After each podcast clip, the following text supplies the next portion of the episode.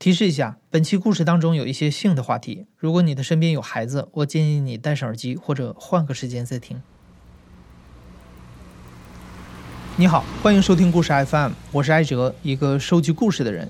在这里，我们用你的声音讲述你的故事。每周一、三、五，咱们不见不散。我是大望路女司机，也就是上一集说到的雨萌。我主业互联网运营。嗯，副业在某网约车拉顺风车，目前在北京工作和生活。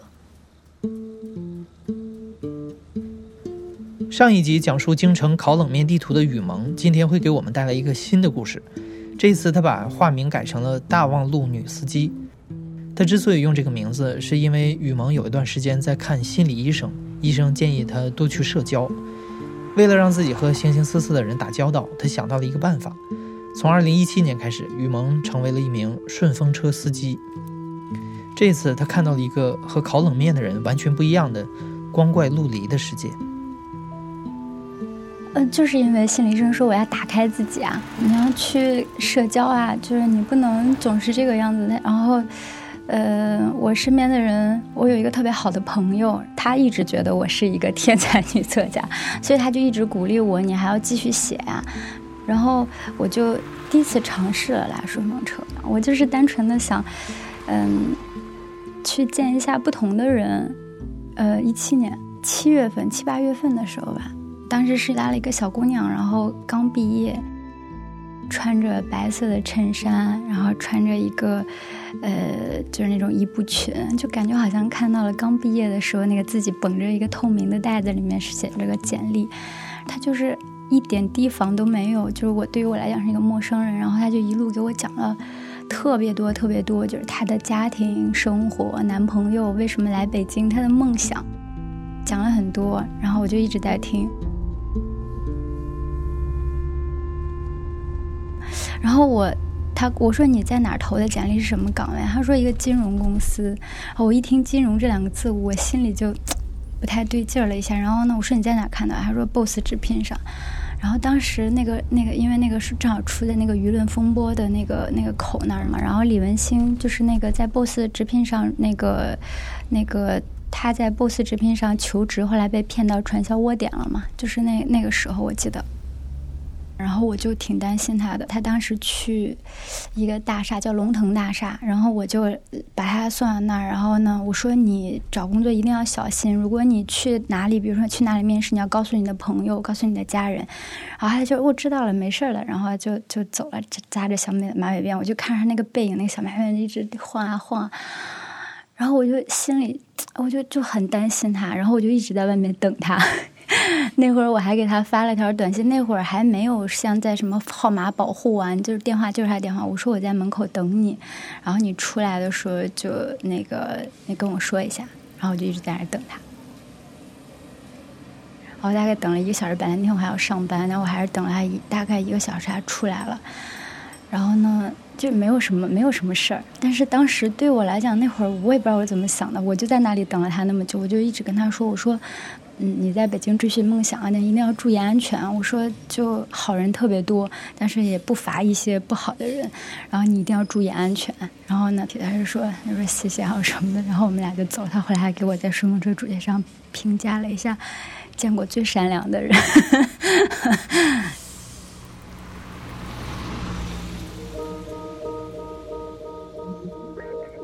就我本来。是只接女性乘客的，但是我那次接的是女女生，但上来的是男生，就是高高大大，戴个眼镜，你你完全感觉不出来他好像是一个坏人。然后他说他今天拿的是他老婆的手机，他老婆的那个，所以是他老婆注册的各种信息嘛。然后但是他已经上车了，那那天他说也打不到车，然后那我就拉着他就走呗。然后呢，他说他是搞金融的，就在国贸那边做什么金融什么什么的。然后又跟我说什么早上他要去那个楼底下的一个什么，可能是比较高级的五星级酒店，晚上去那吃早饭。然后就是说了很多，好像在凸显他的身份地位很很好。后我一直没有怎么说话，然后呢，他突然我就在那个那个拉拉那个那个手刹的时候，就是当不是拉手刹，就是倒车的时候，我都忘记是咋回事，反正他就手突然就摸了我，我当时就吓了一跳，我就赶紧把手抽回来了。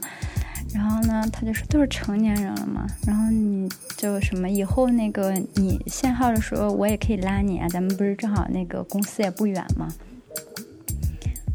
我，然后我我就当时我就不知道该怎么办了，然后我还当时是一种小女生的那种，我说我说那个你再这样我就投诉你了，我说你赶紧下车吧，那会儿那个地方是我停到了那个红绿灯拐口的那块，那块人流还比较大，我说你赶紧下车，不然我报警了。然后呢，他就他就说真不识相，然后就下车了。那个真的把我吓死了。然后当时那个电话他有我电话，他还给我打过两次电话，说你今天走吗？我今天开车，我拉你啊。然后我就把他拉黑了。后来这个男的还给我发了条短信，说我傻逼。我还跟滴滴客服投诉了，然后投诉了，然后也没有什么反应。然后就我跟他说，他说那那个后来那个那个这那这那个这一程我就给您那个给您发个优惠券呀，还是怎么着？您别生气啊，各种什么的。然后最后也就不了了之了。其实我那会儿就已经觉得拉顺风车不太安全了。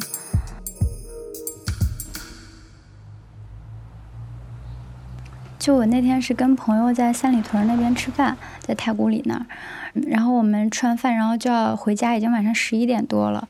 在三里屯打车特别不好打嘛，很多人就打顺风车，然后我就拉了一个顺风车。后来我还记得特别清楚，还穿了一个蓝色的防晒衫，然后背着一个红粉红色的宝格丽的包，保养的很好，很年轻。然后呢，嗯，涂着那种就是那种复古色的口红，就是整个人很自信，然后也很，我觉得是很漂亮的那种，看着就三十出头，就是那个样子。然后他就上车，他一一一开门，他就说：“师傅你好。”然后一看我说：“哎呀，美女你好。”然后呢，后来我就说：“啊，那欢迎那个乘车。”然后他就上来了。过来的时候，他就递给我一张名片，然后名片上写的是婚姻咨询师。哎，我一看婚姻咨询师，我还挺理解，但我一看下面的业务，我就震惊了：小三分离、小三处理、劝退小三，然后呢，劝回老公，就是类似于那种，就是一系列的，就是那种。我当时都震惊了，我说：“嗯，我说你是黑社会的吗？”他说：“不是呀，我们这都是合理合法的。”我说：“还合法呢？”他说：“合法呀，我也没有打人，没有杀人。”我说。嗯，那你们客户多吗？他说特别多，而且都是大单子。他说你知道我最近接了一个多大的单吗？我说多大的？他说六个零。我在那算，个十、百、千万、十万、六十万。他说这个单子，就今天我还跟这个人在三里屯聊，就是就已经完全都结束了。这个委托人是一个国企的一个高管，一个女性。然后她跟她老公是在一起，说从大学就在一起，结婚三年，孩子两岁了。然后呢，她是从一个很小的专员一步一步就高升在国企里面，挺厉害的。她老公呢，刚开始就是就是写代码的，后来又开了一个游戏公司，也挺厉害的。后来她老公就跟下面的一个刚毕业，说才四个月吧，小姑娘就给好了。然后没想到又过了一年，然后这个小三就怀孕了。然后她老公就要跟她离婚了，她就非常的着急，然后就找到了这个，找到了他们。他们是团队的，首先要查一下小三是什么背景啊，老公是什么背景啊，老公喜欢什么呀，他们俩怎么在一起的呀，小三有什么弱点吗？这样说他小三是不是不太好呀？这个女乘客就跟我说，她说百分之九十的小三都是为了钱。然后我说真的吗？她说真的。她说我所以每一个案件从钱这个出发绝对不会有问题的。然后呢，她查了以后发现这个小三就是是这样的家境，然后发现小三有一个闺蜜，然后他们俩她跟她闺蜜是住在一个小区，平时这个男的不去他们那是那个那男的不去的时候，她都会跟她闺蜜住在一起。然后呢？嗯，这个女生客说，就是闺蜜，这是一个非常好切的一个点。然后他们就在团队里找了一个特别高大英俊的男生，给他包装了一下，就是他什么上学背景啊，各种什么特别有钱，家里有很大产业，然后工资又特别厉害的那种。然后让她先接触她那个闺蜜，跟她那个闺蜜成为了朋友。然后她闺蜜就把她介绍给了他们，就是很很，因为每天都在一起嘛，然后就给接触。然后这个。这个被安排进去的这个演员吧，应该讲演员，然后就开始给又送礼物啊，又开始什么呢？就是这个这个小三一下子就，哎呀，这个又高大又英俊，年纪轻轻又这么有为，又这么贴心。想想自己在那一段关系里又是个小三，然后老公也不年轻，那个那个男的也不年轻了，各种什么，他综合考虑，然后这个他决定还是跟这个男的在一起，然后就去流产了，就自己去流产了。然后就和这个男的在一起了。这会小三已经分离了，对他们来讲，那分离是第一步。然后，然后那个第二步呢是要把老公劝回来。然后呢，他们又安排了，就是她老公安特意安排小三和这个演员他们俩在那个地方约会。但是她老公已经气死了。然后晚上的时候，她说看到这个男的就一个人去。呃，就是三里屯那个 mix mix 还是什么去那喝酒，然后呢，他们就安排了人过去，然后呢，安排了一个男的也在旁边假装喝多，然后就跟他说：“哎呀，我太惨了，我之前就因为一个年轻的小三，然后跟我老婆离婚，我现在真的被我钱都被我小三败光了，我现在真是家破人亡。”然后就，我想这是这不就是我吗？如果要是我那个这样的话，那不就完了吗？然后那个那个那个男的就。老公立马就是那种回心转意，回到家里跟他老婆就和好了。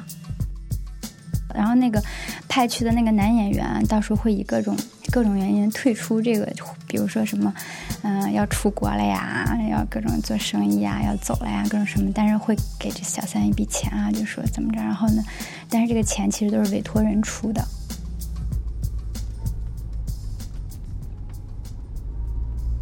当时听到他那种。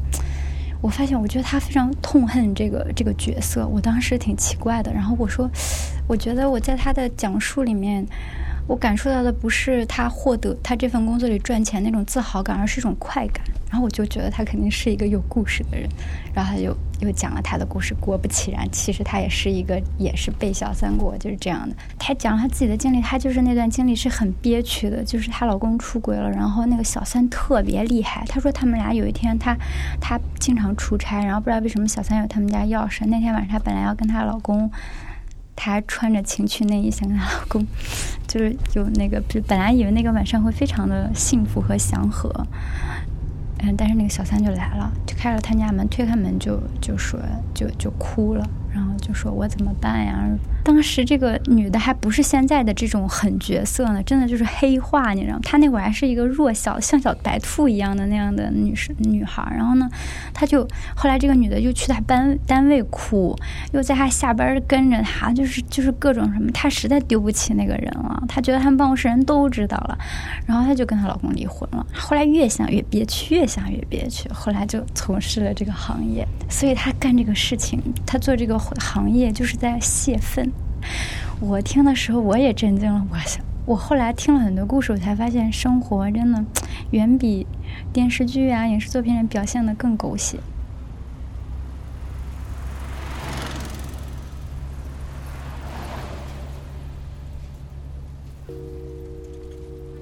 也是在三里屯的时候拉到了一个。那天我开的是个大车。那个男生也是在三里屯上车的，然后当时我看的是一个男孩和一个女孩上车的，然后我就拉上了他们俩，然后刚开没多久，那个女生，我看着是女生，然后就跟他说：“他说哥，口交肛交一千。”然后那个男的说：“你他妈什么意思？”然后呢说：“你是男的。”然后他俩反正就吵起来，然后这个女的就说。呃，这女说：“对啊，你刚才在舞池里没摸到我的，你没摸到我的鸡精。”然后，然后我当时也整个人都傻了，还有点害怕。然后那个男的说：“你妈傻逼吧！”然后就然后就就就下车了。然后他就在我车上，当时我还记得特别清楚，他那个目的地是如家快捷酒店，估计就是想跟这个人开房。然后他就在车上就哭了，他就一直哭，一直哭。就在那个后视镜里看见他那个，就是眼线呀，那黑色的水都哭的满脸都是。当他有喉结，带着喉结去穿了个高跟鞋或者穿就是这样。我听的是女孩子的声音，但是感觉可能是假声还是什么。他后来跟我说话的时候就是男生了，男生的声音了。我说你到底要去哪儿啊？他说哪儿也不去，然后我们聊会儿天吧。然后我当时想着还挺梦幻的，我就想，哎呀，说不会就对我有什么那个那个什么那个？但我一想应该不能啊。然后他就讲，大概讲了讲他的经历，然后就是他会偷偷穿他妈妈的裙子呀。然后他有一次就在家里穿的时候，被他妈妈一回家给碰着了。他妈妈就觉得怎么生了这么一个不不要脸的儿子。我记得印象最深的是他跟我说，他经常会。嗯，他妈妈经常回来很晚，他经常就是即使冬天的时候会把被子踢得特别大，就是露出自己的身体，是希望他妈妈过来给他掖一下被角。然后他妈妈从来没有进过他的房间帮他掖过被角。然后还有他有的时候会假装在客厅睡着，听到他妈妈好像开门进来了，听到钥匙的转动，他以为他妈妈就是可能会像电视里那把他抱过去，从来没有过。然后他。对他妈妈的那种感情非常复杂，然后觉得妈妈永远都就是理解不了他。他说他从很小的时候，他就是觉得自己是女孩子，然后喜欢跟女孩玩，然后不喜，然后喜欢男孩子有那种感情，就是爱情。然后后来他来北京以后，他们有一个团体，然后都是就像药娘这样的，就是他们会吃药啊什么。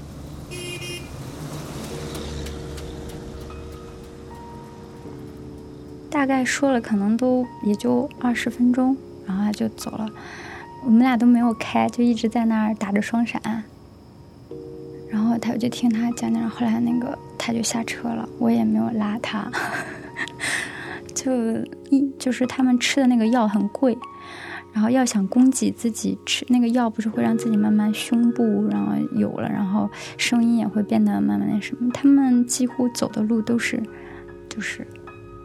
买这条路，他说他一会儿还得回去，还得回那个那个那个那个，就是工体那边。工体那儿不是有很多夜店吗？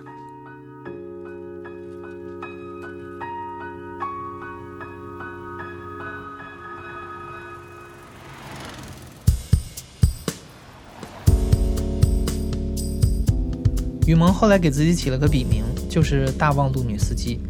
他把开顺风车期间遇到的故事都记录了下来，经过加工之后写成了《女司机故事集》，大概今年年底就会出版，期待他的书。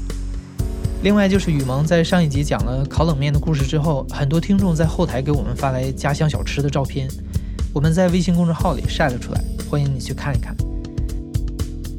你现在正在收听的是大象公会出品的声音节目《故事 FM》，我是主播艾哲，本期节目由我制作，声音设计彭涵。感谢你的收听，咱们下期再见。